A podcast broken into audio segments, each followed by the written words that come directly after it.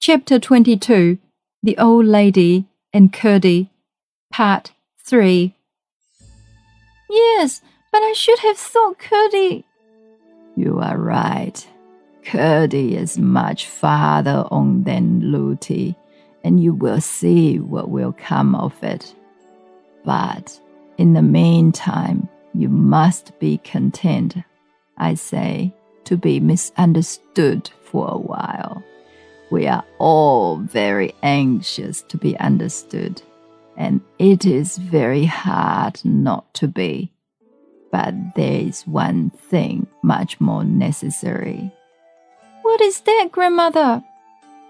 To understand other people.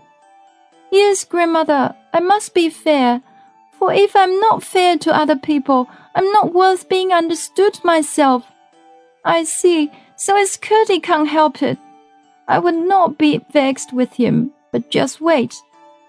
There's my own dear child, said her grandmother and pressed her close to her bosom. Why weren't you in your workroom when we came up, grandmother? asked Irene after a few moments' silence.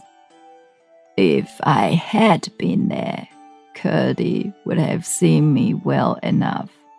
But why should I be there rather than in this beautiful room? I thought you would be spinning. I have nobody to spin for just at present. I never spin without knowing for whom I am spinning. Um, that reminds me, there's one thing that puzzles me, said the princess.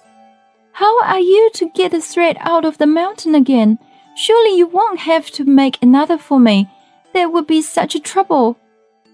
The lady set her down and rose and went to the fire. Putting in her hand, she drew it out again and held up the shining ball between her finger and thumb. I've got it now, you see, she said, coming back to the princess. All ready for you when you want it. Going to her cabinet, she laid it in the same drawer as before. And here is your ring, she added, taking it from the little finger of her left hand and putting it on the forefinger of Irene's right hand. Oh, thank you, grandmother.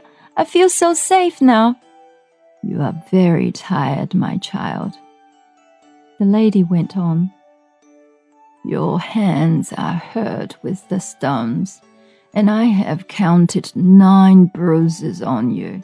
Just look what you are like. And she held up to her little mirror, which she had brought from the cabinet. The princess burst into a merry laugh at the sight. She was so draggled with the stream and dirty with creeping through narrow places that if she had seen the reflection without knowing it was a reflection, she would have taken herself for some gypsy child whose face was washed and hair combed about once in a month. The lady laughed too, and lifting her again upon her knee, took off her cloak and nightgown. Then she carried her to the side of the room. Irene wondered what she was going to do with her, but asked no questions only starting a little when she found that she was going to lay her in the large silver bath.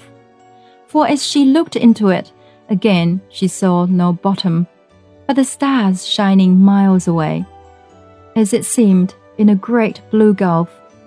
Her hands closed involuntarily on the beautiful arms that held her, and that was all.